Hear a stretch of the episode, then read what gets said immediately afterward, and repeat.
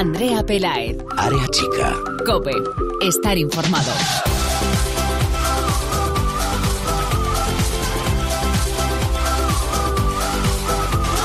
¿Qué tal? Muy buenas, bienvenidos una semana más al espacio en cope.es para todo el fútbol femenino. Bienvenidos a Área Chica. Regresó esta semana la Liga Iberdrola tras el parón de selecciones con los siguientes resultados en la jornada número 5 del Campeonato Liguero. Madrid Club de Fútbol Femenino 1, Valencia 1, gol de Alexandra López para el Madrid y de Carol para el Valencia. Levante 2, Betis 1, goles de Sonia y Ruth para el Levante y de Priscila para el Betis. Sevilla 1, Atlético de Madrid 3, Maca para el Sevilla, Lara, Alex y Jenny para el Atlético de Madrid. Fundación Albacete 3, Sporting de Huelva 2, Alba Redondo, Tomo y Sara Navarro de penalti para el Fundación Albacete, Bon Segundo y Sandra Bernal para el Sporting de Huelva. Málaga 2, Español 1, Dominica y María Ruiz para las de Málaga, Eli para el Español.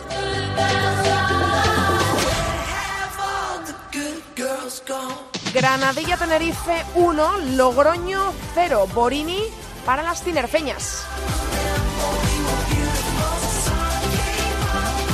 Barça 9, Rayo Vallecano 1, Alexia 4 goles, Alessandra Alves de penalti, Mariona Caldentey, Aitana Bonmatí y Marta Perarnau en propia puerta para el Fútbol Club Barcelona, Ángeles en el minuto 90 para el Rayo.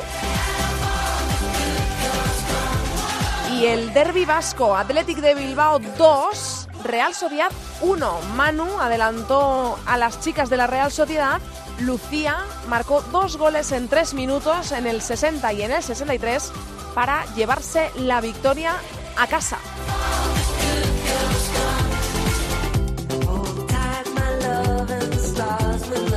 En la tabla, el Atlético de Madrid continúa siendo líder con 15 puntos y pleno de victorias, 5 partidos, 5 victorias. Es líder por delante del Fútbol Club Barcelona que tiene 12 puntos y una victoria menos porque no ha jugado aún en Levante, tiene un partido menos. La Real Sociedad es tercera con 10 puntos y en la parte de abajo de la tabla es colista uno de los recién ascendidos, el Logroño con tan solo dos puntitos.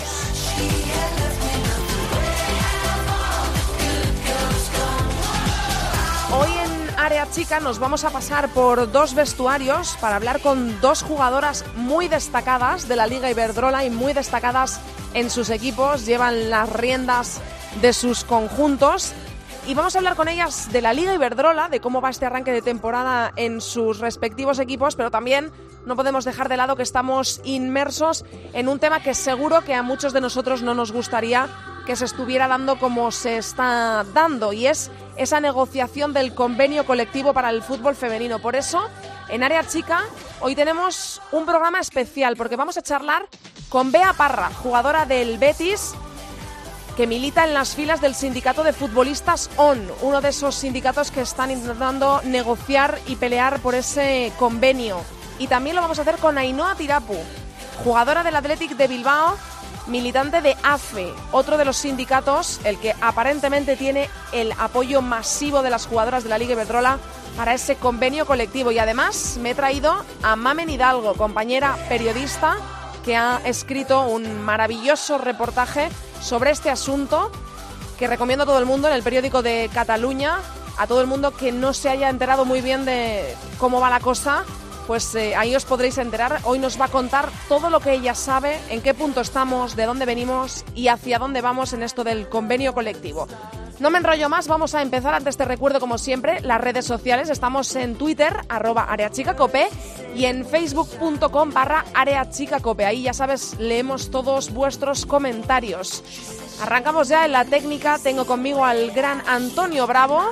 Así que vamos a escuchar lo mucho que nos tienen que contar nuestras protagonistas de hoy. Vamos con Bea Parra.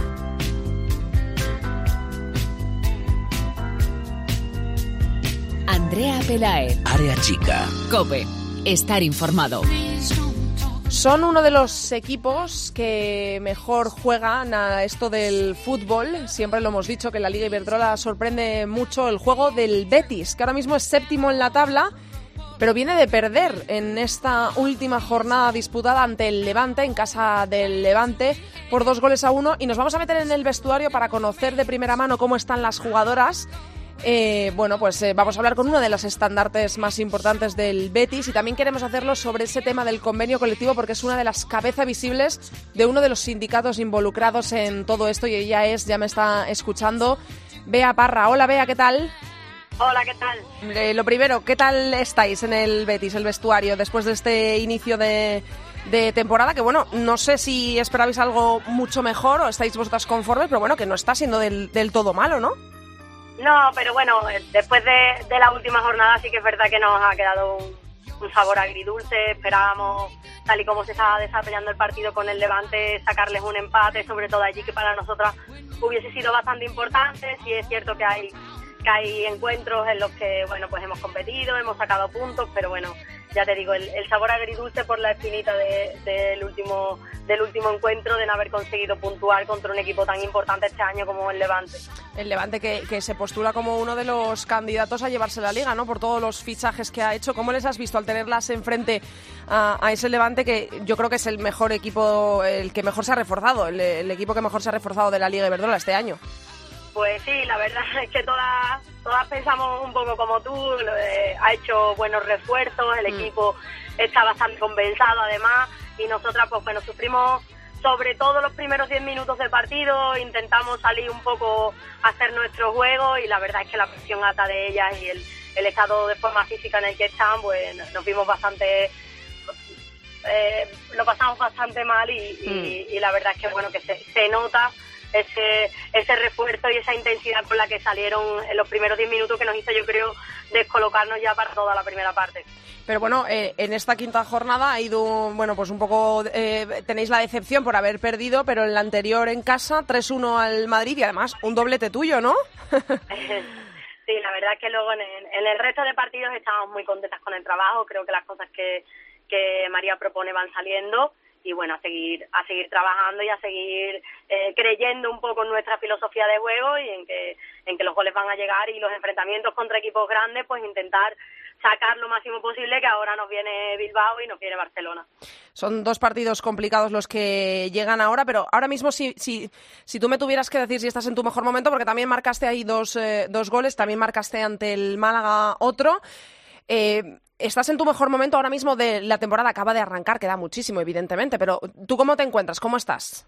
Bueno, yo espero que no sea el mejor momento, siempre que, lo mejor esté por llegar, ¿no? Eso es, eso es, eso es súper importante. Creo que, que siempre hay que trabajar por más. Eh, creo que la competencia interna que tenemos que tenemos en el equipo es, es, buena, que nos hace mejorar no solo a mí, creo que a todas por línea, nos está dando nos está dando mucha ventaja a, nivel individual y, está haciendo pues eso que, todas crezcamos. Yo ya te comento, creo que ojalá y no sea mi mejor momento y siga aportando goles, asistencia y lo que mi equipo necesite en el momento que sea.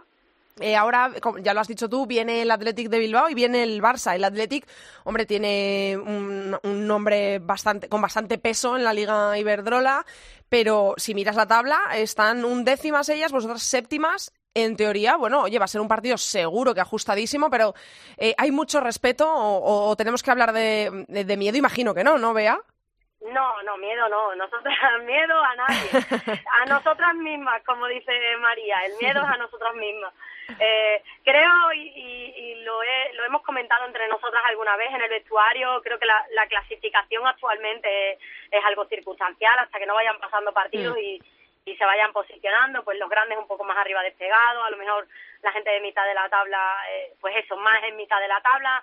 Creo que lo del Bilbao es algo circunstancial por, por su, su calendario, creo que se ha quitado a, equipos grandes también ya de en medio, que eso que hace pues que te quedes un poco por abajo las primeras jornadas, pero es cierto que nosotras no tenemos miedo. Pensar que enfrentarnos a Bilbao es un partido perdido o es un partido...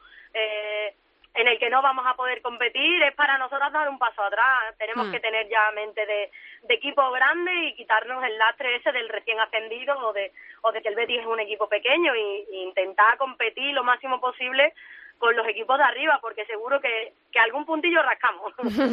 y, y ante el Barça, ¿qué se piensa cuando se, cuando se va a recibir o a visitar a un equipo como el Fútbol Club Barcelona? ¿Qué, ¿Cuál es el pensamiento en el, el vestuario? ¿Cuál es la fórmula para intentar eh, meterles mano? Bueno, ya, eso se lo dejamos a María, que es su, que su parcela. Yo, de momento, me dedico a ejecutar lo que ella me pide. Pero sí es verdad que para mí es muy importante eh, no salir muy dañada de ese partido. Yo creo que no sufrir en exceso, que la goleada no sea mm, muy importante. Creo que eso dista mucho cómo se desarrollen las siguientes jornadas. Entonces, no salir tocada de los partidos, por eso te digo, intentar competir con los de arriba eh, hace que luego salgas reforzado psicológicamente también es muy importante. Eh, Bea, aparte de, este arranque del Betis, eh, hay otro asunto sobre la mesa que está acaparando eh, eh, portadas y páginas en periódicos y eh, páginas web. Eh, del fútbol femenino, que es un tema un poquito eh, triste por un lado, aunque se está luchando por algo histórico para el fútbol femenino. Yo creo que eh, es un momento histórico y además vosotras, las futbolistas, sois las protagonistas y evidentemente queréis que esto eh, se acabe lo antes posible y con una, con, bueno, pues con la resolución de un convenio colectivo. este es el tema que necesitáis, yo creo, ¿no? Para, bueno, pues eh, para la profesionalización de, de vuestro trabajo, que es ser futbolistas. Y tú eh, estás eh, dentro de uno de los dos eh, principales sindicatos que están eh, intentando representar a las futbolistas, ¿no? Para que este momento llegue, que es Futbolistas On, que es un, eh, bueno, pues para que la gente que no lo conozca, es un sindicato de reciente creación. En el año, este mismo año ha sido su creación, Bea, Eh, no, el año anterior. el año, en 2017. Puede ser, no, pero no sé si febrero o enero de este año, puede ser. Sí. Vale, eh, bueno, pues anterior, eso es. Eso es, pues que, que llega principalmente como, como alternativa ¿no? a lo ya establecido y que quiere formar parte de este momento histórico. Eh, primero quiero que me cuentes cuáles son las eh, propuestas de este sindicato del que tú formas parte, eh, cuáles son las propuestas que tiene encima de la mesa para, para, bueno, pues para que las futbolistas quieran ser representadas para conseguir este convenio colectivo de, de cara a, a, bueno, pues a la profesionalización del fútbol femenino. Bueno, pues eh, nuestra idea con, con respecto al convenio eh, eh, creo que, que es la misma que tenemos todas, que es eh, un salario mínimo interprofesional. Creo que es eh, lo básico y, y lo que ahora mismo más demandamos, más demandamos las futbolistas. Y, y, y creo que antes de sentarnos a pensar en, eh, en qué es lo que queremos para el convenio, eh, ahora mismo en lo que nos tenemos que poner de acuerdo los, los sindicatos es en llegar a un acuerdo en quién nos vamos a sentar en la mesa. Ese, ese es nuestro principal, nuestra principal lucha ahora y por lo que y, y, y además la, una lucha que no estamos entendiendo porque no no sabemos muy bien cuál es el problema Eso es. o sea, eh, de, de que haya jugadoras o de que haya, sí, sobre todo jugadoras que estén representadas por otros sindicatos que no sean en este caso APE o que no sea UGT, ¿no? Que es Futbolistas ON o eh, cada jugadora creo que es libre de elegir de elegir su sindicato y creo que es lícito y legal que, que todas estemos representadas, hayamos elegido al sindicato que hayamos elegido. Entonces, esa es la, la primera batalla, yo creo que hay que hay que librar. A mí me da mucha pena, me da muchísima pena lo que lo que está pasando, pero sí es cierto que no eh, que no entiendo eh, el- la, la resolución de, la- de las primeras reuniones, ¿no? Que no que no haya acuerdo, no entiendo que, que se esté utilizando al futbolista, incluso a los clubes mandando comunicados para para hacer una elección de, de sindicato cuando cada una de forma libre ya hemos elegido el sindicato que nos representa, por tanto en la mesa tenemos que estar representadas todas, ¿no? ¿Y tú entiendes, eh, Bea, por ejemplo, las críticas que se están vertiendo hacia, ahora mismo hacia el sindicato que tú representas, hacia futbolistas ON, esas eh, críticas, esas voces que dicen que se os echa un poco en cara, eh, que no os habéis dado a conocer a la mayoría de las futbolistas y, y por eso se os cataloga un poco, entre comillas, como un actor anónimo en, en todo esto? ¿Tú lo entiendes esto o no? Eh, no, la verdad es que no. Creo que Futbolistas ON ha hecho las cosas bien, hemos ido a vestuarios, nos hemos presentado. Evidentemente hemos creído siempre en la libertad de cada jugadora, de, de elección de su sindicato eh, y, y poco más. No, no es necesario que nosotros presionemos para que alguien esté o sea más favorable a nuestra ideología o sea más favorable a la ideología de AFE hemos ido a los vestuarios, nos hemos presentado y sí que hemos insistido y, sigo insistiendo a día de hoy personalmente con mis compañeras en que se informen de qué es lo que está pasando, que, que se informen de qué es la cuál es la propuesta de AFE, cuál es la propuesta de Futbolista Home, incluso cuál es la propuesta de UGT y que de forma libre elijan qué sindicato quieren que, que las represente. Si a mí eso me parece me parece maravilloso, es más, cuanta más opiniones creo que haya sobre la mesa, más variabilidad de opiniones haya, creo que un mejor convenio vamos a conseguir, sobre todo pues con la experiencia a lo mejor que tiene un GT eh, en la creación de convenios. Eh, a mí, yo lo que sigo sin entender, y creo que es lo que deberíais preguntaros vosotros los, los, los, periodistas, es por qué hay un problema en el que el resto de, de jugadoras que no, que no pertenecemos a AFE estemos representadas en la mesa.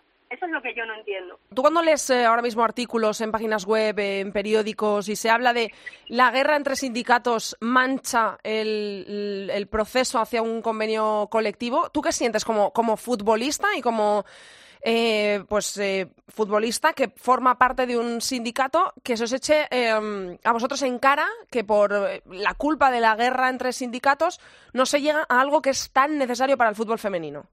Pues me da mucha pena, evidentemente me da mucha pena, pero sí que insisto y, creo, te lo vuelvo a repetir, ¿no? Creo que deberíais insistir en informaros quién es de verdad quien no está dejando crecer esa negociación. Entonces, pues vamos a, vamos a enterarnos de, que, de cuál es el problema en la reunión. Para ti, eh, quién... es quien no está dejando eh, crecer esto? Eh, bueno, yo creo que quien tiene un problema en que futbolistas ON y VT esté sentado en la mesa es AFE. Creo que no estoy diciendo nada, nada fuera de lo de lo normal. Entonces, bueno, pues vamos a, vamos a enterarnos de qué es lo que está pasando en esa reunión y quién es de verdad quien está poniendo problemas y vamos a intentar solucionarlo. Em, eh, ¿Cuál es eh, la solución? Eh, tú ahora mismo como futbolista y como persona que está dentro de un sindicato que está intentando negociar esto, ahora mismo, si tú tuvieras que decirme cuál crees que es la solución después de que se hayan hecho varias reuniones, no se haya podido llegar a, a un punto, ahora mismo, ¿qué solución le ves a esto, Bea? Pues creo que la solución es que haya ciertos sindicatos eh, que permitan que, que, de forma libre todas las futbolistas estemos representadas en esa mesa. Esa es la solución. Y creo que es una solución bastante fácil. Lo, lo que te vuelvo a insistir es eh, que os preguntéis cuál es el por qué, ¿no? ¿Por qué no, mm. ¿por qué no podemos estar todas representadas en la mesa? ¿Cuál es el problema? Eh, leo en algunos artículos, eh, por ejemplo, que, Futbolistas ON, eh, el sindicato del que formas parte, acusáis a AFE de distribuir papeletas entre las futbolistas para que decidieran quién, les quién les representa, ¿no? para que decidieran representante. de boca de alguien de Futbolistas ON ha salido que es una actuación ilícita y una irresponsabilidad, que es un simulacro de votación con el fin de recoger papeletas para enseñar como trofeo. Em, pero luego, por ejemplo, varios clubes han sacado comunicados por parte de las jugadoras diciendo que han elegido libremente a, AFE, ¿no? Como el sindicato que quiere que les represente. Sobre esto, ¿qué, qué, decimos, Bea? Pues, la verdad es que me parece un poco eh, irreal, o sea, no sé cómo definírtelo, hmm. porque creo que en el momento en el que tú te, te posicionas, ¿no? ante con un sindicato no es necesaria una votación, ¿no? Tú ya estás representada por tu sindicato. Eh, te vuelvo a repetir, a repetir por qué hay que hacer una votación si si mi compañera Priscila tiene su sindicato o mi compañera X tiene su sindicato y yo tengo el mío. No entiendo esa votación. Si tú ya con tu afiliación le estás dando a tu sindicato la, la potestad de que vaya a pelear en una mesa de un convenio, de lo que sea por ti, no, no, entiendo la necesidad de, de hacerlo, sobre todo de la forma en la que lo han hecho, porque soy jugadora y lo he vivido. Entonces, las cajas de cartón dentro de los vestuarios, sin mm. toda la información, eh, me parece irreal. Eh, AFE eh, respondió a esas acusaciones con un comunicado diciendo que entendían que las futbolistas tienen capacidad de realizar sus propias elecciones libre y democráticamente y que no son manipulables y que, bueno, eh, explicaban que es democrático que ellas sean las que decidan quiénes les representa, pero entiendo que tu opinión es que una vez que estás afiliada a un sindicato no tienes por qué em, hacer público en una votación que quieres que te represente dicho sindicato, ¿no? Evidentemente ni creo que la votación fuese altruista y, y, de forma eh, libre hecha por la jugadora. Libre, entiéndeme lo de libre, Sí, ¿vale? sí, sí, sí. Evidentemente cada jugadora votó lo que quiso en ese momento, pero no creo que fuese una decisión de mis compañeras o, o una, una reunión en asamblea decidir votar que AFE no nos representase o no nos representase. Te lo Eh, digo porque yo sí. estaba en ese vestuario, vamos. Y en este mismo comunicado, en este escrito, eh, dice que, que, bueno, niegan y aseguran que no han convocado la AFE en ninguna asamblea, en ningún vestuario. Tú, por ejemplo, ahora mismo, eh, la semana que viene, que vais a jugar eh, frente al, Athletic de Bilbao, una de las eh, jugadoras o de las eh, cabezas más visibles de, de- de AFE, en este sentido de jugadoras, es Ainhoa Tirapu, que eh, compañera tuya. Tú, por ejemplo, eh, ¿Has hablado con ella de este tema? Ella de AFE, tú, eh, eh, futbolista, son. ¿Esto se habla entre vosotras? ¿Lo habláis para.? Porque estáis Pues- todas luchando por un fin en común, ¿no? Por algo que necesita el fútbol femenino. Entonces, ¿esto lo habláis vosotras? ¿Esto hay un consenso entre vosotras para decir, mira, vamos a dejar estas eh, guerras eh, aparte, vamos a intentar llegar a donde todas queremos llegar, ¿no? Que es el convenio colectivo, que lo necesitamos. Sí, sí, te vuelvo a repetir que por parte de mi sindicato no hay ningún problema en que todas las jugadoras estén representadas. Y es que nosotros no tenemos ningún problema. Es más, eh, creo que debería informarse bien a todas las jugadoras de Ujú. que están votando, qué están votando, para qué están votando y cómo están votando. Y creo que eso no ha pasado. O sea, que crees que, que hay jugadoras que han elegido eh, un convenio, o sea, un, eh, perdón, un sindicato, sin estar informadas realmente de lo que están eligiendo. Creo que sí, creo que sí. Vale. Eh, pues eh, Bea, no sé si quieres eh, decir algo más sobre este tema, si quieres un poco hacer un, un llamamiento desde aquí, desde Área Chica, un poco para, para que lleguemos a donde todos queremos llegar, ¿no? Vosotras sois yo- futbolistas, nosotras, eh, los periodistas, queremos también que esto llegue por el bien vuestro, porque también lo, lo merecéis, ¿no? Y se está un poco empañando todo. Yo no tengo que hacer llamamiento y te voy a repetir que, que el ambiente entre nosotras, y, te hablo de mi vestuario, es muy sano. Eh, cada una tenemos una opinión, esa es la democracia y eso es eso es maravilloso, que cada una decidamos que nos represente eh, un sindicato en concreto y creo que eso no debería ser un problema a la hora de sentarse en una mesa de negociación. O sea, es que me parece eh, todo lo que está pasando tan surrealista que no llego Ya. a entender el, el, el motivo de la paralización del convenio. Eh, bueno, Bea, pues eh, te agradezco muchísimo que hayas estado hoy en Área Chica hablando de este tema porque quizá es un poco también, eh, no sé si tabú, pero bueno, hay personas a las que les cuesta un poquito más hablar de este tema y te agradezco muchísimo que tú lo hayas hecho con esta naturalidad y, y, bueno, pues con esta predisposición en todo momento. Así que, bueno, te deseo suerte en el Betis, al Betis en general, a ti en particular también y también, bueno, pues suerte en esta historia que esperemos que llegue a buen puerto y lo antes posible por vosotras y, y por todos los que seguimos el fútbol femenino, que nos encantaría que por fin eh, se profesionalizase el fútbol femenino porque lo merecéis. Ten por seguro que la lucha de todas y espero que la lucha de todos los sindicatos sea, sea esa. Un abrazo enorme, Bea, y muchísimas gracias, de verdad. Un abrazo fuerte. Chao. Adiós. Chao.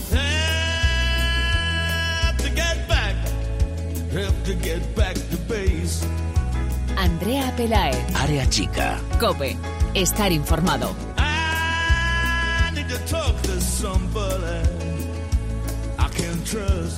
Y de Sevilla nos vamos a Bilbao, porque vamos a meternos también en el Athletic de Bilbao para saber qué están haciendo las jugadoras, qué piensan de este inicio de temporada.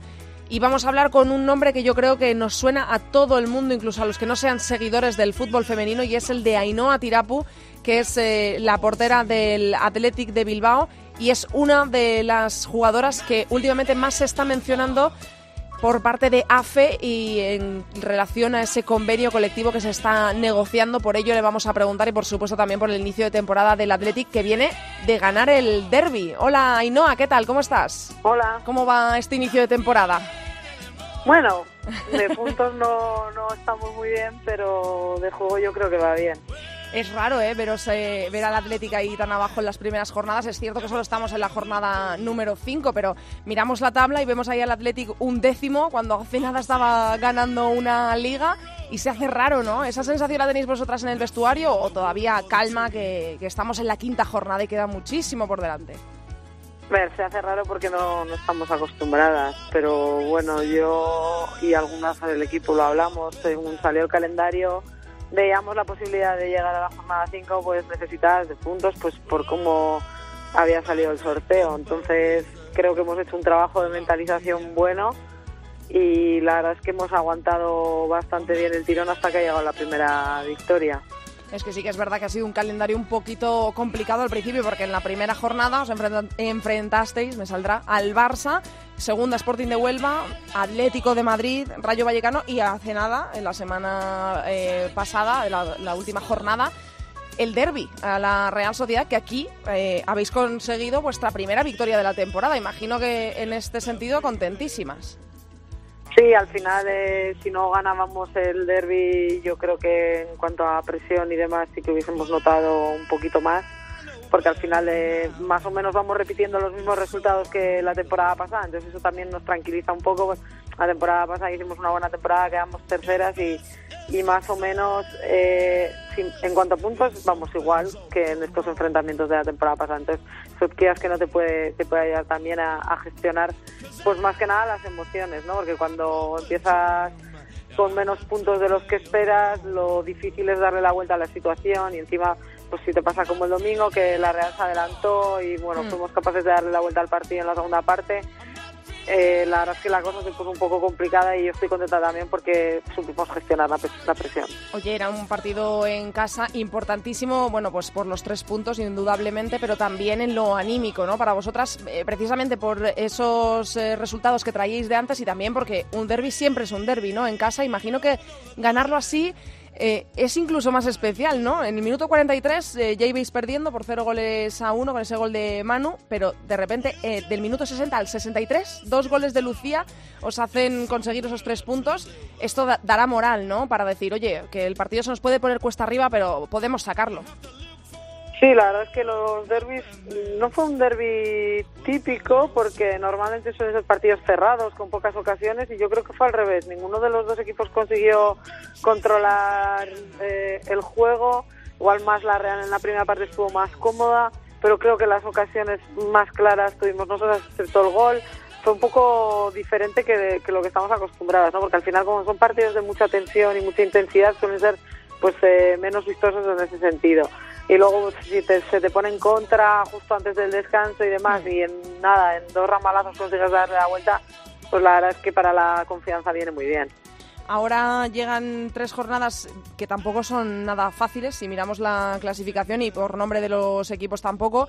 En la próxima, este fin de semana, os vais a enfrentar a uno de los equipos de la liga que siempre se ha dicho que es eh, uno de los que juega más bonito, ¿no? Eh, con la posesión, que María Pri plantea un juego con sus chicas bastante vistoso, que no siempre da resultados, pero ahora mismo el Betis eh, es séptimo en la tabla y os toca enfrentaros a ellas este, este fin de semana. Y la próxima jornada, el Valencia, que es octavo y luego el español, que está inmediatamente encima de vosotras eh, en la tabla. Eh, ¿Hay tiempo para relajarse o aquí nada? Aquí todos los partidos son importantísimos y da igual enfrentarte al primero que al último, Ainhoa. Que va, igual alguno pensará, ¿no? Venga, ya ha llegado la primera victoria, ahora viene la parte buena del calendario. Es que no hay parte buena del calendario, es que aquí cualquiera te pinta la cara, por, vamos, en cuanto te relajas. que pues tú lo has dicho, son rivales duros. Eh, el primero es el Betis, eh, que encima en su casa es algo más fuerte. Es un equipo joven que le gusta tener balón, pero este año ha fichado también veteranía que le va a dar un poco más de empaque también para mantener resultados y demás, que creo que era igual un poquito lo que le faltaba y si te pones a ver los partidos de la liga es que todo el mundo se está dejando puntos eh, mm. a priori inesperados, ¿no? Eso quiere decir que la competición está súper súper cerrada y en cualquier partido puede pasar cualquier cosa. Eh, ¿Está súper cerrada también en cuanto a eh, el título? O, tú eres de las que piensa, Barça, Atlético de Madrid, son los dos que se postulan, o la Real este año está ahí peleando, el Levante, que es el equipo que mejor se ha reforzado este año. ¿Eres de las que piensa que todo puede pasar o ya le otorgan el título a, Atlético de Madrid o Barça? Hombre, es muy difícil que uno de esos dos equipos no sean tan regulares como para poder distanciarse. el, secreto de una liga es la regularidad y, y de momento el resto no estamos mostrando regularidad a, a, ese nivel, ¿no? Sí. es cierto que nosotras en casa al Barça creo que le podíamos haber arañado algún punto. Contra el Atlético también nos pusimos dos veces por delante, que parecía que, que les puedes hacer daño, ¿no? Que mostraban cierta vulnerabilidad, pero la realidad es que luego siempre acaban sacando los partidos, más sufridos o menos, pero acaban sacando los partidos y son súper regulares. Es complicado entrar en esa rueda. Eh, que el Levante ha fichado mucho, sí, a ver qué pasa en el enfrentamiento que tiene ahora con el Barça, pero a priori el resto de equipos se están dejando puntos en campos en los que es muy difícil que Atlético y Barça se dejen eh, puntos. Eh, ¿Y vosotras en el vestuario cómo estáis, Ainhoa? Porque, eh, bueno, yo también te quería preguntar por un tema que está encima de la mesa, que es actualidad pura y dura, aunque no nos guste tanto como hablar de fútbol y de deporte, que es, bueno, esa lucha, esa pelea por el convenio colectivo, porque llegue ese convenio colectivo que yo creo que vosotras tanto necesitáis para la profesionalización del fútbol femenino esto a vosotras os... Eh, tú eres una de las jugadoras que está en primera línea, ¿no? En este tema, que, bueno, pues eres eh, cabeza visible de la AFE y que siempre das la cara. ¿Esto eh, os afecta a vosotras extradeportivamente o estáis verdaderamente aisladas de este tema y eso es fuera de los terrenos de juego y dentro no importa? Mira, realmente en lo que es a condiciones, a ninguna jugadora de nuestro equipo le va a afectar que se firme o no el convenio porque realmente nadie está exigiendo o pidiendo cosas incumplibles por, por la competición, porque eso sería cargarnos nuestra liga que está empezando a despegar y es, vamos, que sería ser un poco kamikazes, que no vamos por ahí ni mucho menos. Eh, nosotras queremos un convenio que ponga un mínimo que todos los clubes tengan que cumplir, pero es que es un mínimo asequible que el 80% de las cosas ya, las, ya los tienen los clubes y sobre todo que nos proteja, que nos proteja a futuro, porque yo a día de hoy estoy bien y, vamos, en mi club no voy a tener ningún problema, pero el día de mañana hay una bajada de presupuestaria en algún club y muchas veces ha pasado que el femenino es lo primero que se quitan, etcétera. Y bueno, pues si tenemos un, un marco legal que nos proteja, estaremos más protegidas de lo que estamos a día de hoy que hemos avanzado muchísimo, por supuesto, hemos avanzado muchísimo. Que el salario, que parece que es lo que más eh, llama la atención dentro del convenio, no es lo más importante, pues para mí no es lo más importante. Para mí son más importantes cosas que son muy específicas del trabajo que desarrollamos, como puede ser, yo qué sé, el cobrar el 100% de la baja. Al final, tú cuando estás de baja es porque te has lesionado en el desarrollo de tu actividad, no es como otro trabajo cualquiera, que tú te coges la baja, pues... Eh, por que te has hecho daño en la calle y no puedes ir a trabajar. No, no, aquí viene de tu trabajo, con lo cual entiendo que tenemos que tener un 100% de, de salario están de baja. No sé, son cosas de ese estilo mm. las que las que pedimos en un convenio que de verdad, que si nos sentamos y analizamos, todos los clubes cumplen el 80 seguro. Mm. Es que eso Pero es, bueno, es eh, algo necesario para seguir avanzando. Totalmente, totalmente. Yo creo que en eso estamos todos de acuerdo. Eh, vosotras, las jugadoras, que sois eh, indudablemente las que tenéis que salir beneficiadas de esto. Y, los que os seguimos, vemos que evidentemente lo que pedís es lógico, lo que pedís es igualdad, nada más y nada menos, que se ha venido dando pasos en esta dirección, pero hay que terminar de, de, andar este camino, ¿no? Pero ¿no da un poco de pena, Ainhoa, todo lo que está envolviendo a esto? Que parece que ahora lo último que importa es lo que estáis vosotras eh, pidiendo. Parece que vosotras pedís igualdad y pedís que esto llegue lo antes posible, evidentemente, y sin embargo los representantes eh, sindicales lo único que muestran es, una falta de unión eh, terrible de la que ahora no deja de hablarse. ¿No da un poco de pena esto que, que, que estemos así?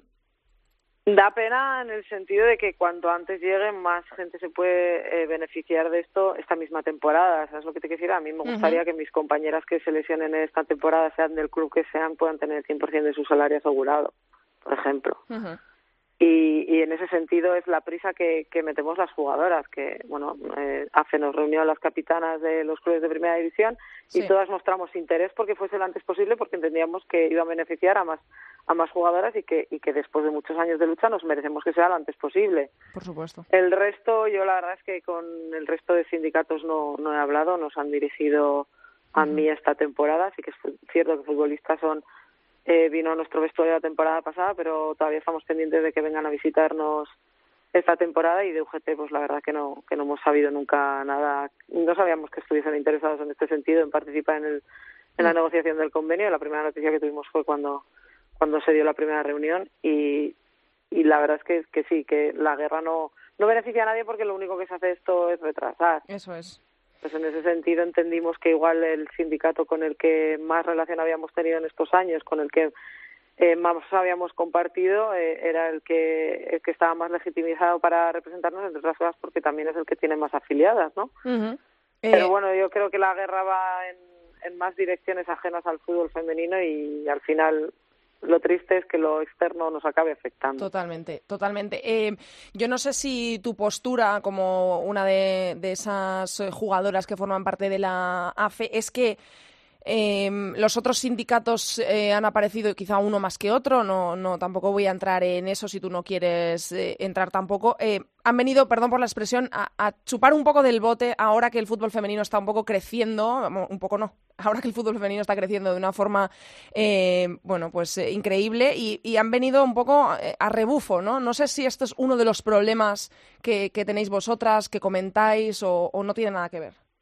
No sé si a rebufo, yo no, no sé qué intereses o no pueden mover a cada uno, pero si van a pelear por nuestros derechos a mí me parece bien. El problema que veo yo aquí es que jo, creo que no, no se han reunido con las jugadoras suficientes. No sé, es que UGT no, no sé qué, qué intenciones tiene, de verdad, que no. Sí, que no, que no con... conocéis porque no, no, no han hablado que no con vosotras. Sé, que no lo sé, no sé qué creen que sí. necesitamos porque no nos lo han preguntado tampoco, uh -huh. entonces igual han ido a otros vestuarios, eso no, no lo puedo asegurar. Sí. Pero bueno, yo tengo la, la certeza de que AFE sabe lo que queremos uh -huh. y a AFE le hemos dicho, le hemos manifestado las, las cosas que, que creíamos que tenían que estar incluidas en ese convenio. Uh -huh. Entonces, en ese sentido, yo sé que AFE va a pedir lo que las jugadoras han pedido. ¿Qué va a pedir UGT o qué va a pedir Futbolistas Son en este convenio? No uh -huh. lo sé. No, es que no lo sé, la verdad. Pero bueno, que siempre el que quiera venir a ayudar, oye, nosotras encantadas. Ayudar siempre, siempre es positivo en este, para nosotras. En este sentido, eh, tu club, entre otros, eh, habéis manifestado a través de un comunicado lo que ya me estás diciendo, que votasteis eh, o habéis elegido libremente en todo momento que AFE sea el sindicato que os represente, que represente a las jugadoras de cara a la negociación de este convenio colectivo. ¿Por qué se ha tenido que llegar a este punto de que tengáis que sacar un comunicado para decir que habéis elegido libremente a este sindicato para que, porque ya hemos visto cruces de, de declaraciones y de bueno pues de señalaros eh, señalar eh, un sindicato a otro de haber entrado en los vestuarios para comprar a las jugadoras de haber hecho reuniones a espaldas de otras personas eh, todo se empaña, ¿no? ¿Por qué se tiene que llegar hasta el punto de que las jugadoras tengáis que decir, oye, que hemos elegido esto libremente, que ha salido por mayoría, por abrumadora mayoría, y ya está? Hombre, en el momento que se ponen en duda esos resultados o que se habla de manipulación de las jugadoras, pues sinceramente yo a título personal no admito que digan que me han manipulado, porque uh -huh. eso sería reconocer que no tengo capacidad de, de razonamiento ni de decisión y demás, que obviamente no voy a reconocer. Y, y creímos eh, oportuno eh, manifestar las jugadoras, no es a nivel de club, es las jugadoras de primera división manifestamos que habíamos votado libremente. Simplemente eso es lo uh -huh. que dice el comunicado. Queríamos alejarnos de las acusaciones de manipulación. Nada más. Eh, hace unos minutos, apenas unos, apenas unos minutos, he charlado con Bea Parra, con, jugadora del Betis, que por cierto os vais a encontrar dentro de nada en el terreno de juego. Eh, esto luego, eh, personalmente, a vosotras os afecta. Eh, tú, por ejemplo, ahora cuando te encuentres, eh, cuando juguéis contra el Betis, veas a, a, Bea Parra, imagino que esto luego, a, título personal, por decirlo de alguna forma, en relaciones personales o de deporte, no influye, ¿no? O no dejáis que influya. No, cada uno es libre de opinar lo que quiera y uh -huh. estamos, vamos, no, no tengo ningún problema con nadie y vamos, yo creo que nadie tiene ningún problema conmigo. No, cada no, uno, no, ella me ha dicho lo mismo, ¿eh? Entonces, cada uno es libre de opinar lo que quiera, de manifestarse como quiera uh -huh. y de tomar las decisiones en su vida que crea oportunas y demás. O sea, aquí cada una ve igual las cosas de diferente manera, como es lógico y normal, cada uno tiene su punto de vista. Yo siempre -huh. digo que cada historia tiene por lo menos dos verdades y ella, cada uno desde eh, su punto de vista trabajará. Te voy a trasladar una de las cosas que me ha dicho Bea, que es que ella, desde su opinión, ella cree que hay jugadoras que han votado o que han elegido a FE sin saber lo que estaban eligiendo. Eh, dice que hay jugadoras que han eh, votado, que han elegido su sindicato, el sindicato que les represente, sin saber realmente lo que están eligiendo, sino por eh, bajo la influencia de, de terceros.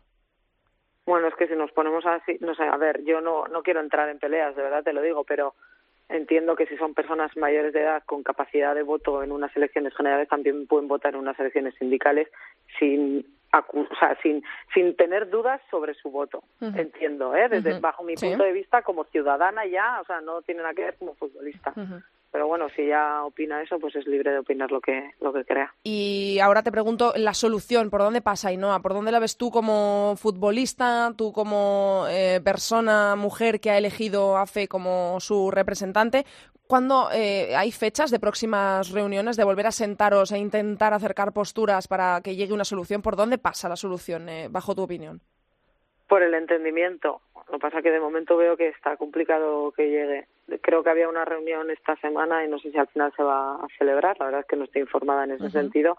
Entiendo que las reuniones de los sindicatos pues las gestionarán los sindicatos pero sí, hay que llegar a un punto de entendimiento porque lo que no puede ser es que por otros motivos el convenio del fútbol femenino, que el fútbol femenino se lo merece, no salga adelante por supuesto. Pues eh, muchísimas gracias, Ainhoa, por habernos atendido, porque sé que es un tema que igual a vosotras tampoco os apetece tocar demasiado, porque, bueno, pues eh, ya lo hemos dicho, que se sale de lo futbolístico, que es lo que, de lo que nos gusta hablar a nosotros y a, y a vosotras. Así que te agradezco muchísimo, de verdad, que te hayas eh, pasado por Área Chica para contarnos tu punto de vista sobre todo lo que está ocurriendo y ojalá la solución llegue muy pronto, que es lo que todos estamos deseando y lo que vosotras, sobre todo las futbolistas, las protagonistas, necesitáis. Así que toda la suerte del mundo para ti, a título personal y para el Athletic para lo que resta de temporada. Y a mil gracias.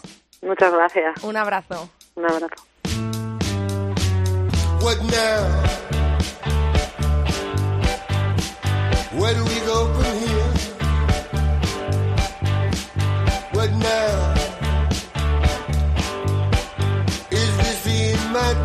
Hoy vamos a incluir en Área Chica, en el programa de esta semana, un nuevo espacio, eh, porque hemos tratado como tema principal esta semana en el programa el tema del convenio colectivo del fútbol femenino y una de las personas que mejor lo ha descrito y que mejor lo ha plasmado en, líneas, en papel iba a decir, pero bueno, en web, es eh, Mamen Hidalgo, que lleva conmigo desde que hemos empezado el programa. Hola Mamen. Muy buenas. Encantada de tenerte por aquí. Eh, bueno, has escuchado a, tanto a Bea Parra como a Ainhoa Tirapu, que son eh, bueno, dos partes, entre comillas, enfrentadas en lo que al convenio colectivo se refiere. Y bueno, pues tú hoy eh, has querido venir, nosotros hemos querido que estés aquí porque has escrito un artículo en el periódico de Cataluña sobre este tema para que la gente le quede claro realmente qué es lo que ocurre con el convenio. Así que, eh, pues cuéntame qué es lo que pasa con esto, en qué punto estamos, hacia dónde va esto. Eh, ¿Qué, ¿Qué, es esto del convenio colectivo que piden las futbolistas? Y sobre todo, también luego charlaremos si, si tú le ves una solución cercana ahora mismo o no. Vale, bueno, en primer lugar creo que hay que poner el contexto, ¿no? De explicar un poco qué es el convenio colectivo que buscan las futbolistas. Y al final no es otra cosa que ya llevamos como tres años viendo un gran progreso del fútbol femenino en España, tanto en, la Liga Iberdrola como en, como en la selección, sobre todo desde el Mundial de Canadá. Y ese progreso, que además se ha traducido en un impacto mediático y que la gente conoce mucho más a las futbolistas, eh, ha hecho que, que, de repente ellas sean conscientes de decir, es que eh, no somos, esto ya no es un hobby, es una profesión, que es lo que tenía que haber llegado mucho antes, pero que, que, digamos que se han empoderado, ¿no? En este año tan de feminismo han dicho, nosotras somos las importantes, ahí estamos aquí. Y para estar aquí lo primero que hay que tener es derechos laborales, que no tenían antes. Eh, es verdad que han mejorado mucho en estos tres años mm, respecto a lo anterior, pues ya cotizan, ya tienen sus contratos, etcétera, pero hay cosas muy básicas, como hablaba, por ejemplo, Ainhoa, de qué pasa cuando una jugadora se lesiona. Eh, no cobran eh, casi ninguna, bueno, salvo equipos mm, como el Barça es profesional, el Atlético y el Atlético de Madrid, pues son equipos que en ese sentido funcionan bien, pero no es esas son excepciones, no es la tónica general. Entonces, de hecho, lo ha dicho Ainhoa, la acabamos de escuchar, decir que que la firma de este convenio eh, en las jugadoras de su club casi no lo iban a notar en el sentido de la profesionalización de clubes como el Athletic de Bilbao, que cuida mucho a sus futbolistas, a su sección femenina y que están más o menos resguardadas en esto, ¿no? Pero es que hay mm. otros muchos clubes en, primera división, la mayoría o el resto, quitando esos tres clubes, que están totalmente desamparadas las jugadoras eh, en muchos puntos de, su vida laboral, que es el fútbol. No nos olvidemos, es el fútbol. Eh, no están tan mal como hace dos, tres, hasta hace dos o tres años, pero sí que hay carencias y como siempre se ha hablado es un marco legal. Al final todos tenemos en nuestra profesión necesitamos unas condiciones mínimas eh, a las que atenernos. Y estas jugadoras, aunque tienen esas condiciones ya, o como dice Ainhoa, el 80% probablemente tengan esas condiciones, no están plasmadas en ningún sitio. Con lo cual, si a ti te pasa algo, eh, no tienes dónde ni a, dónde atenerte, a quién acudir. Entonces, son cosas, yo lo hablaba en el reportaje, que piden cosas muy básicas como es regular horarios, vacaciones, servicios médicos, eh, o sea, seguros médicos, mm, la asistencia de fisioterapeuta, que me parece muy básico, pero me, contaban que había algún equipo que todavía en eso no estaba muy al tanto. Entonces, eh, y luego añadir además cosas que, que se empiezan a hablar ahora en otros ámbitos y que hay veces que se nos olvidan, como pueden ser la conciliación o eh, protocolos contra el, acoso. Entonces, eh, es necesario que, que todos se sienten. Y aquí la historia está en que estábamos ante un momento histórico y que se ha empañado bastante con, con el tema sindical. Eh, este es el contexto y, bueno, tú haces, escribes este reportaje que de verdad, para la gente que nos esté escuchando y que pues haya oído hablar de esto del convenio colectivo, pero no sepa realmente qué es lo que está pasando, qué es lo que piden las futbolistas, qué es lo que pasa con los sindicatos, se lo recomiendo porque eh, yo leí tu, tu, reportaje y queda bastante claro. Eh, ese es el contexto. Ahora mismo, eh, ¿qué es lo que está ocurriendo? ¿Por qué no tenemos ya encaminado un convenio colectivo en el fútbol femenino?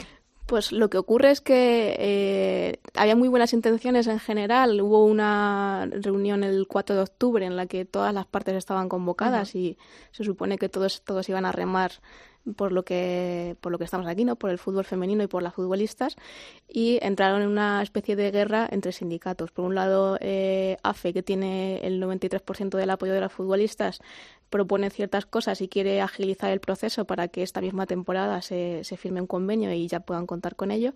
Y luego eh, entraron en juego Futbolistas Son, que es eh, otro sindicato de, creado en 2017, si no me equivoco, y a última hora como invitado especial eh, UGT que, que, ha dicho aquí estamos nosotros también para, para hablar de esto.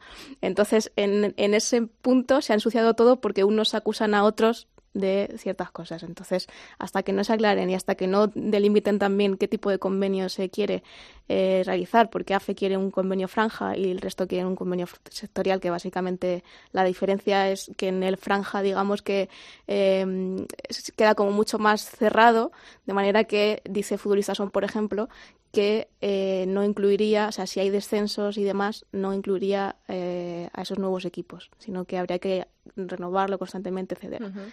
Entonces, hasta que no aclaren eso y hasta que no aclaren cuál es el problema para unos, que es mm, acabáis de llegar, y para otros, que es mm, tenéis a todas las futbolistas un poco de democracia, pues hasta que no se aclaren entre ellos va a ser difícil. En este reportaje, evidentemente, eh, como eh, acto periodístico, eh, has hablado con varias fuentes. Están, ¿Tú has notado mucha brecha, mucha distancia entre las personas con las que has hablado? ¿Has pensado, bueno, en un mes esto está resuelto, están acercando posturas o has dicho, esto va a costar? Yo noto una tensión brutal. Sí. Voy a ser sincera. genial. Noto tensión. Otra cosa es, eh, la semana que viene, el 23 creo que es, se reúnen el SIMA, que es como una especie de arbitraje, eh, ha convocado a, a, los sindicatos para aclarar, antes de volverse a sentar para hablar del convenio, para aclarar ciertas cosas y un poco relajar, ¿no? un, par de días antes de la reunión que hay. Eh, pero sí, noto que, que, se reprochan constantemente cosas y que no hay una unidad como debería haber, eh, para que, porque al final todos se supone que quieren lo mismo. Pero claro, aquí ya hay otros factores. Eh, hay dos sindicatos que vienen enfrentados por cosas del fútbol masculino. Eh, hay, digamos, cosas más tóxicas que no tienen nada que ver con las futbolistas, sino con otros factores. Y entonces Es que al final todo esto está empañando lo más importante, que lo tenemos muy claro eh, los periodistas y, bueno, con perdón, pero con un poco de razón las periodistas mujeres, porque vemos que el fútbol femenino está creciendo de una forma brutal dentro de los terrenos de juego, pues se están abriendo estadios, eh, cada vez, eh, bueno, eh, tenemos cuatro partidos televisados cada jornada. Estamos viendo pasos en esta dirección y de repente que parece que ahora mismo en un convenio que lo que quiere es la igualdad entre hombres futbolistas y mujeres futbolistas, se está un poco empañando lo que piden ellas, que son las protagonistas, ¿no? Que, esto está cayendo, da, un poco de miedo que todo esto caiga en saco roto y que ahora los eh, periodistas, me incluyo, hablemos del convenio colectivo solo porque está generando lo que está generando, ¿no? Que es eh, una enfrentamiento entre sindicatos y quizá se olvide un poco a las futbolistas, ¿no? Mm, quedan casi en un segundo plano. En, este, en estas últimas semanas prácticamente no se ha hablado de fútbol, se ha hablado de, cuestiones económicas, sindicales, etcétera. Y las perjudicadas son ellas. Por eso, aunque sorprende lo que hicieron la semana pasada de, emitir comunicados mm. muchas jugadoras posicionándose claramente, sí que en cierto modo favorece que, que, se ponga un poco otra vez el foco en ellas, en lo que ellas quieren. Entonces, en ese sentido, eh, bueno, considero que al final lo que tienen que hacer es estar unidas, no entrar en, o sea, como decías antes con Ainhoa, que no suponga nada, ninguna guerra entre ellas, mm. eh, ningún pique y que, que, permanezcan conscientes de que ellas son las que van a decidir todo. Eh, según tu opinión, después de hacer este reportaje, después de escribir esto, de informarte, ¿por dónde pasa la solución ahora mismo? Porque está claro que, bueno, se tienen que sentar y acercar posturas y hablar, lo ha dicho Ainhoa eso es evidente, porque ese es el problema, pero em, eso, siendo realistas, puede pasar. Eh, ¿Tú crees que en una próxima reunión se sientan, eh, vamos a hablar y ahí se va a solucionar todo? ¿O por dónde pasa una solución más o menos cercana? Porque también eh, lo mencionaba Tirapu, que ellas lo quieren cuanto antes, evidentemente, para poder tener una seguridad en su trabajo que no es ni más ni menos que el fútbol. ¿Por dónde pasa una solución, según tu opinión, Mame? Eh, yo creo que acabarán entendiéndose si todos ceden un poquito en, en lo que están en los reproches y, bajan la tensión, pero creo que no va a ser tan inmediato. Me da la sensación de que no están tan de acuerdo en ciertas cosas como para que sea inmediato como ellas quieren. Eh, aquí hubo, por ejemplo, un conflicto a la hora de, esta urgencia, ¿no? Eh, AFE quiere planteaba una mesa de negociación en la que prácticamente en un mes se acordaba todo, tenía sus puntos clave a los, eh, que tratar y, y, se quería hacer muy rápido para que entrara en vigor esta misma temporada y sin embargo si hablas con el resto de sindicatos o con la propia asociación de clubes, parece que sí, que para ellos es una necesidad, pero no quieren hacerlo mm, muy rápido, ¿no? A mí, por ejemplo, de futbolistas me decían, es una necesidad, pero no, no lo vamos a hacer de cualquier manera. No nos vamos a sentar a hacer la foto y, no vamos a intentar resolverlo cuanto antes. Claro, es algo que, que, va a llevar su tiempo. Entonces yo, entre estas tensiones que hablamos y que, hay diferentes intereses, por ejemplo, eh, desde la Asociación de Clubes se decía que que bueno, que, al final no era tan urgente porque en el último año había crecido los salarios un 37%. Pero claro, eh, también lo decía Ainhoa, a lo mejor lo importante no son los salarios, no es importante. Es que yo creo que ellas eh, es quizá, evidentemente es importante para ellas, claro, pero creo que, o da la sensación cuando hablas con ellas de que lo menos importante eh, es el salario. O sea, evidentemente tienen que luchar por unas condiciones dignas para poder vivir de ello, porque sabemos, somos súper conscientes de que las futbolistas en España no viven de ello, salvo contadas eh, individualidades, pero da la sensación de que es lo que menos piden. Eh, le dan mucha más importancia a estar respaldadas en otro tipo de. Bueno, pues eh, se habló en su día mucho de las cláusulas antiembarazo. Claro. Son lo que nos decía Ainhoa de las lesiones. da la sensación de que ellas se sienten más desamparadas en otros ámbitos más que en el salario. Sí, al, al, final, yo creo que a todos los trabajadores nos pasa un poco igual, ¿no? Evidentemente el salario es importante, pero eh, es relativo, ¿no? a lo mejor 50 euros más, 50 euros menos, sí. pero sí que quieres tener unas garantías, quieres cotizar, quieres tener un contrato, quieres que si te despiden eh, puedas tener unas condiciones dignas, digamos, una vía de salida, eh, quieres que si, tiene, que si te rompes una pierna trabajando haya una cobertura legal, ese tipo de cosas no las tienes, es que estamos hablando de hacer algo de cero. De cosas súper Entonces el salario, cuando ya lo estás recibiendo, aunque sea menor, bueno, ya lo tienes, pero estamos hablando de cosas que, que, que no tienes tienen. Eh, tu reportaje acaba con una frase, eh, entre comillas, eh, en definitiva, que dejen el fútbol mejor que al que llegaron. Claro. Que eso es lo que el está buscando. Ese es el objetivo. Sí, además las veteranas te lo pueden, vamos, te lo hablan clarísimamente de eso, mm. que al final las veteranas, por ejemplo, que llevan viviendo 10 años del fútbol, no tienen nada que ver lo que eh, como empezaron que lo que está ahora. Entonces, su intención es, ya que no he podido disfrutar yo de esta maravilla que es una liga casi profesional, de, dedicarme exclusivamente a eso, mm. pues que, que, disfruten las que vienen después. Totalmente. Pues, eh, Mamen, ¿algo más eh, que te quede en el tintero que digas que quiero decir esto? No, simplemente eso, llamar un poco a la unidad. Tanto de sindicatos que al final tienen que ceder cada uno en sus cosas como en, en ellas y que bueno y que poner un foco en ellas y que sean fuertes y que piden y exijan lo que necesitan. Eh, lo que necesitan y lo que es justo. Creo que nadie eh, pensará lo contrario. Muchísimas gracias por haber estado hoy en Área Chica porque eh, escribes igual de bien que hablas. A ti, gracias a ti. Ha quedado clarísimo todo y ya sabes, ¿eh? Área Chica y Cope es tu casa para cuando quieras, Mamen. Un placer. Muchas gracias. Gracias a ti. Andrea Pelaez. Área chica. Cope. Estar informado. Volvió la primera división y por supuesto también volvió la segunda. Ceci Martín, hola Ceci. Hola, ¿qué tal, Andrea? Vamos a ponernos al día de todo lo que pasa en la categoría de plata de nuestro país. Comenzamos el repaso por el grupo primero, en el que tenemos ya el líder en solitarios, el Real Oviedo, con 15 puntos. 13 tiene el segundo, que es el Deportivo Abanca. Pues Oviedo y Deportivo continúan en dos puntos. Tanto betenses como coruñesas se impusieron en casa a dos rivales de la zona alta, como Victoria de Santiago y Racing de Santander, respectivamente. Estos resultados pues permitieron al Matamá auparse a posiciones de primera B, gracias a su triunfo en el derby ante el Sárdoma, colista sin puntuar. Aunque para sorpresa la del Friol Lugo, que es el tercer clasificado, que se dejó dos puntos en su visita a un Oceja que hasta el momento no había puntuado. En el grupo segundo encontramos un empate a cuatro. Trece puntos tienen los primeros cuatro clasificados. El filial del Athletic de Bilbao es primero. El Deportivo Alavés es segundo. Tercero es el Eibar. Y cuarto el Osasuna. Los cuatro con trece puntos. Eso es, Andrea, los cuatro primeros más igualados que nunca, todos con 13 puntos en el casillero, y este fin de semana Alavés y Eibar se repartieron las unidades en juego en el enfrentamiento entre sí, para deleite de Athletic B y Osasuna, que no pincharon como locales, y así eh, goleando el Athletic B y venciendo por la mínima el Osasuna, concretamente a la Urrera de Victoria. Y en el duelo de necesitados, pues Mulier estrenó casillero de puntos frente a uno Yarzun, que cierra la clasificación con tan solo un punto en su haber. En el grupo tercero nos encontramos a un líder en solitario con 15 puntos, que es el Seguil. Segundo y tercero tienen los dos 13, el Collerense y el Zaragoza. Los de arriba no fallan y hasta golean, salvo el Seagüí, que fue el único que ostenta pleno de puntos. Las de Badalona se impusieron en esta ocasión por la mínima al siempre competitivo AEM. A dos unidades del líder, como comentábamos, se mantiene el Zaragoza Club de Fútbol Femenino, que venció 4-1 al Español B, y el Collerense, que también se impuso por tres goles de diferencia, en su caso 3-0, al Sant Pere Pescador. Y en la lucha por la cuarta plaza, el Barcelona B sigue cerrando posiciones de primera B, pese al ímpetu del San Gabriel, que es su principal perseguidor. También encontramos empate en el grupo cuarto, en esta ocasión de los tres primeros. Granada, líder con 13 puntos, segundo Santa Teresa también con 13 y tercero el Cáceres también con 13.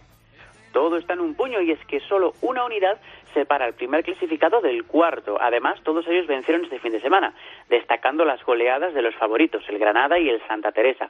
Si bien Club de Fútbol Femenino Cáceres y Córdoba solventaron sus respectivas salidas sin encajar goles, para mantenerse así en la lucha más directa por el título. A tres peldaños de la primera vez se sitúan los filiales de Málaga y Sporting Huelva, además del Extremadura, que este fin de semana cayó pues de manera estrepitosa en feudo del equipo nazarí. En el grupo quinto, un poquito más de diferencia entre primero y segundo, tres puntitos. Es líder con 15, el tacón. Segundo y tercero tienen los mismos, 12 puntos, tres menos que el primero. Dinamo Guadalajara es segundo, el filial del Atlético de Madrid tercero. Y es que había partidazo en este grupo. Se enfrentaban Atlético de Madrid B y Dinamo Guadalajara, tercer y segundo clasificado, respectivamente. Y serían las jóvenes rojiblancas las que terminarían sonriendo, provocando la primera derrota de más de su rival, del Dinamo Guadalajara, y alcanzándolo así, como hemos visto, en el subcampeonato. Así que el tacón aprovechó el regalo, se impuso sin problemas al Olímpico de Madrid y se sitúa así líder en solitario. Donde hubo cambios sería en la cuarta posición. Ahora está en manos del Pozuelo tras la derrota de la Lóndiga. Encontramos también otro empate en la parte de Tenerife del grupo sexto.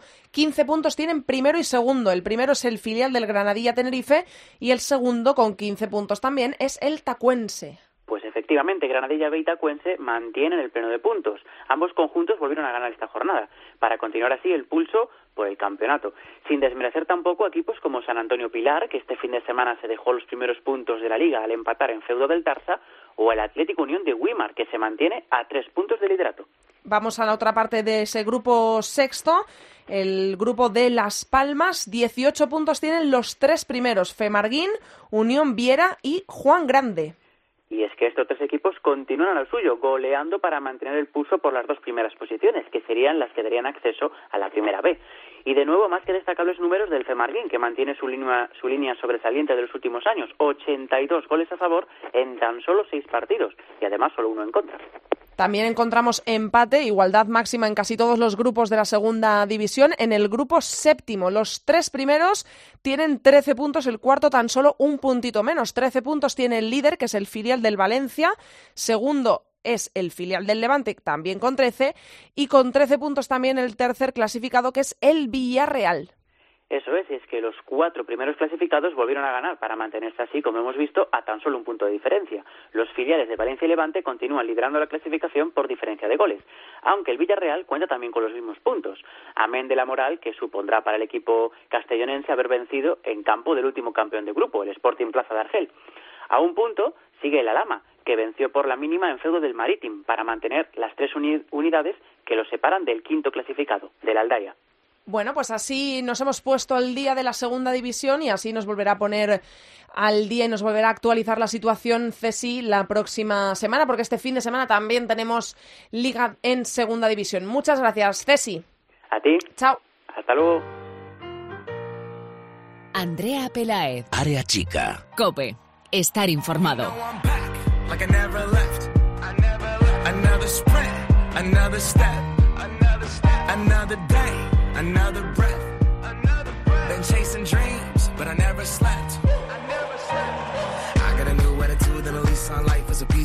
Nos vamos de vuelta por el mundo, aunque más bien por Europa, por la Champions, porque regresa a Champions y está Borja Rodríguez para contárnoslo todo de la competición europea. Hola Borja. Hola, ¿qué tal, Andrea? Bueno, tenemos a los dos equipos españoles vivos en la competición el Barça, que se enfrenta al Glasgow, parece que es un partido más asequible, y el Atlético de Madrid, que visita al Wolfsburgo en, esta, en este partido de ida. La vuelta será aquí en Madrid. ¿Qué esperamos de estos dos partidos, Borja? Bueno, yo creo que el Barça no debe tener ni el, más mínimo problema. Quizás si no le entra un gol pronto puede ser que le entre ansiedad y sea el mayor de sus enemigos, ellas mismas, pero yo creo que no tendrá ningún tipo de problema si el Wolfsburgo Atlético de Madrid pues yo creo que sí que el Atlético Madrid le va a competir bien, es decir, ya, ya los equipos españoles ya saben competir ante los grandes, pero es una tarea hercúlea y en la que en algún momento el Wolfsburgo, si no es antes, será más tarde, no matará yo creo que la eliminatoria en Alemania. Eh, tenemos más partidos, por supuesto, en el día de hoy. ¿Quieres destacar alguno? Tenemos ahí al Paris Saint-Germain, tenemos al Bayern de Múnich, tenemos al Chelsea, tenemos al Olympique de Lyon. Me imagino que el partido este del Olympique de Lyon con el Ajax de Ámsterdam también está liquidado, ¿no? Bueno, yo creo que, a ver, eh, repasando así de memoria, creo que es Ajax Olympique de Lyon. Eso yo es. creo que mm, más allá de que los primeros minutos, ¿no? que creo que hay un de e-commerce que va a estar lleno, Uh, en los primeros minutos pueden aguantarle al Lyon. Es esta que LOL está sin. Bueno, vuelve Marochan en la convocatoria, pero supongo que no tendrá ritmo de juego. No está Mandin Henry. Uh, tampoco están jugando muy bien, pero al final tienen tanta pegada que, que, lo lógico es que te metan tres o cuatro, que metan tres o cuatro goles hoy en Ámsterdam. Uh -huh. Así que elimina, eliminatoria sentenciada, ¿no? El Bayern contra el Zurich, pues yo creo que más tarde, más temprano llegará la goleada. Yo creo que si no meten cinco o seis, me parecería muy extraño.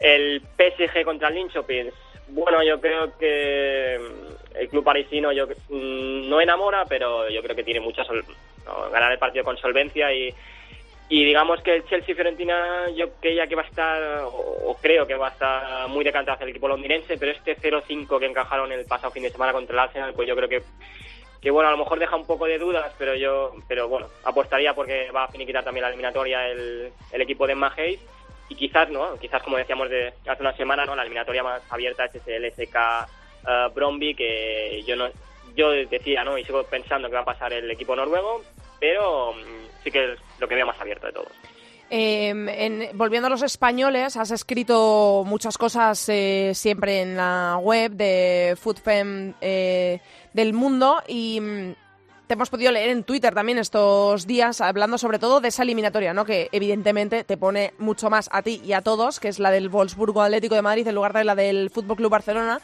que parece que está liquidada.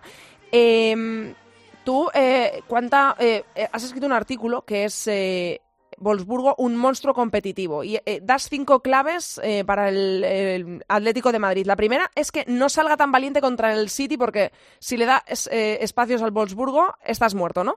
el Wolfsburgo lo lleva demostrando desde que es este equipo tan directo. Mira, leía hace poco, la, hace unas horas, la previa de Sánchez Vera y decía que el Wolfsburgo, digamos que tácticamente no es gran cosa, y es que es, es verdad. Yo que sigo a las alemanas todos los fines de semana, pues es verdad.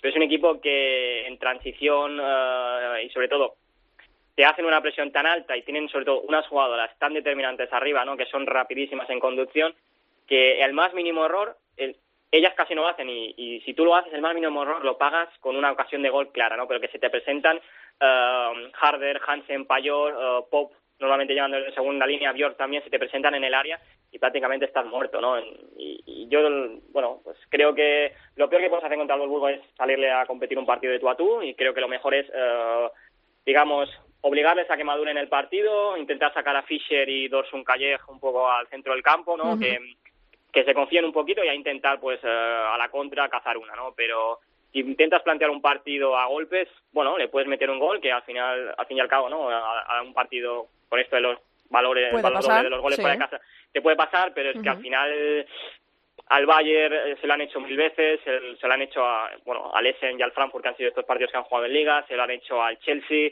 se lo han hecho a la Fiorentina, se lo han hecho a mil equipos. Esto de, de que parece que tienes un cierto control y en cuanto cometes un error, pues te pasan por encima.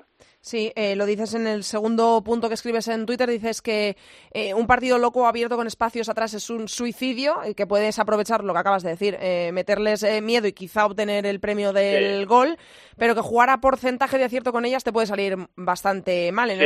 el, en, el, punto tercero lo que dices es que lo normal y lo más sensato eh, es, es hacer lo que, eso es, lo que hizo el sí. Barça contra el Lyon, pero sin meterte tampoco dentro del área, ¿no? Es que es un sí, poco bueno, porque lo equilibrio. De... Sí, lo que lo que le pasó al Barça fue también que tuvo mucha suerte de que Sandra Paños estuvo excepcional, ¿no? Claro, sí, sí, sí. va a ser así. Bueno, yo creo que el Wolfsburgo sí que con Claudia Neto, con la portuguesa, que es una jugadora que sí, bueno, si el partido que va a empezar a las 7, pues la veis, pues ya veréis que tiene, es otra cosa, ¿no? Al fútbol directo, tan directo que tiene el Wolfsburgo, ¿no?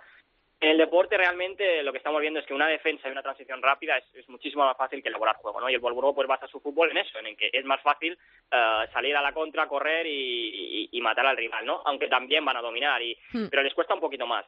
Entonces yo creo que a un partido a golpes el Wolfsburgo te va a noquear en algún momento, ¿no? Sea en el minuto 30, sea en el 40 o en el 80, ¿no? Te van a noquear. Entonces lo mejor que puedes hacer es aguantar el chaparrón, que ellas pues uh, se precipiten o empiecen a perder un poco la paciencia, uh -huh. aunque es un equipo que, que bueno, que, esto muchas veces la gente cree, ¿no? Que es como el Olympique de Lyon, que a lo mejor se pone nervioso porque no Aquí, una paliza, ¿no? En, en Twitter dices que sabe sufrir. No, es un equipo que sabe sufrir, sobre todo porque, uh, bueno, mira, Payor es polaca, Hansen es noruega, Harder es, es danesa, ¿no? no son jugadoras que con sus selecciones, por ejemplo, es decir, que todos los días del año uh, aplastan a los rivales, ¿no? Son, jugadoras que saben lo que es sufrir, porque con sus selecciones sufren un montón, porque normalmente son jugadoras que, que pues, por eso, en esos mismos partidos de selecciones, ¿no? Uh, no tienen tanto el balón, que, que se tienen que, digamos, que buscar la vida ya solas, ¿no? En cuanto las juntas, pues... Uh, juega mucho mejor, ¿no? Pero son chicas que saben sufrir, ¿no? Uh, no es el Wolfsburgo un equipo que como el Lyon, ¿no? Que digamos que si les va las cosas mal a lo mejor les entra la duda, ¿no? Uh -huh. Les pueden les puede entrar la duda que les, ha, les está pasando muchísimas veces desde hace muchos años, que es cuando empiezan a fallar ocasiones eh, sin ton ni son, porque es un equipo que tiene muy, te genera 20 ocasiones de gol por partido, uh -huh. pero luego te mete 4 o 5 goles, ¿no? Entonces, ahí sí que se podrían poner nerviosas. Bueno, pues eh, en definitiva, como dices tú también en Twitter, que la Leti se arme de paciencia y también un poquito de suerte no vendría nada mal. Se puede ver en gol este partidazo. Muchas gracias, eh, Borja. La semana que viene comentamos todo lo que haya ocurrido en estos partidos y comentamos también lo que vaya a ocurrir ya un poco más eh, conociendo el resultado de la ida, qué puede pasar en la vuelta para esos equipos que pasan a la siguiente ronda de Champions. Un abrazo, Borja. Hasta la semana que viene, Andrea. Chao.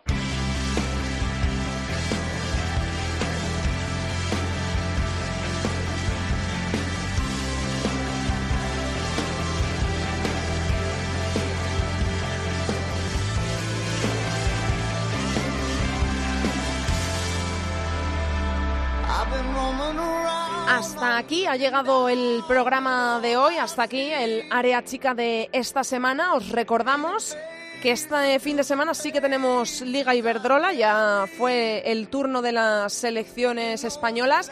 Y vuelve la Liga Iberdrola que lo hizo este fin de semana. Y este fin de semana viene la jornada número 6 del campeonato. Se va a abrir el sábado a las 10 y media de la mañana con un Valencia-Sevilla. Buen partido. El sábado también a las 4 y media, Rayo Fundación Albacete. Para el domingo quedan el resto, 6 partidos. A las 12, Español Granadilla Tenerife. Logroño Málaga. Betis Athletic de Bilbao, también buen partido. Y Real Sociedad Levante, partidazo también. Esta jornada viene cargada de buen fútbol. El domingo a la una Sporting de Huelva, Barça y a las 6 cerrará la jornada, se podrá ver en gol.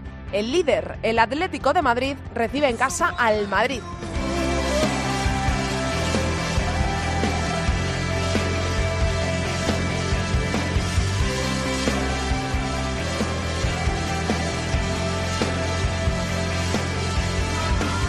Como acabamos de comentar, tenemos Champions, la ida de los octavos de final de la Champions League, de la que vamos a comentar todo la semana que viene. Os esperamos aquí, no faltéis, que ya sabéis que pasamos lista. Mucho fútbol femenino para todos.